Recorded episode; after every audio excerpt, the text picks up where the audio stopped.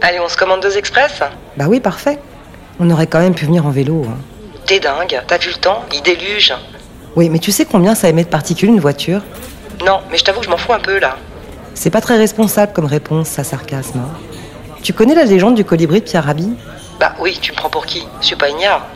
C'est l'histoire du petit oiseau qui veut éteindre un feu de forêt en transportant des gouttes d'eau dans son bec. Oui, enfin la morale, c'est surtout que chacun doit faire sa part. Mais là, ça aux jeunes, on s'en fout. Mais non, on s'en fout pas.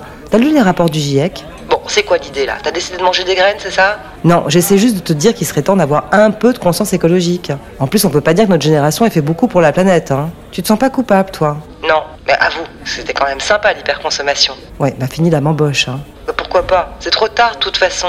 Mais je crois pas, non Mais c'est sûr qu'avec des raisonnements comme le tien, la Gen Z a du souci à se faire. Hein. Penses-tu Ils sont tous accros au numérique et à la fast fashion.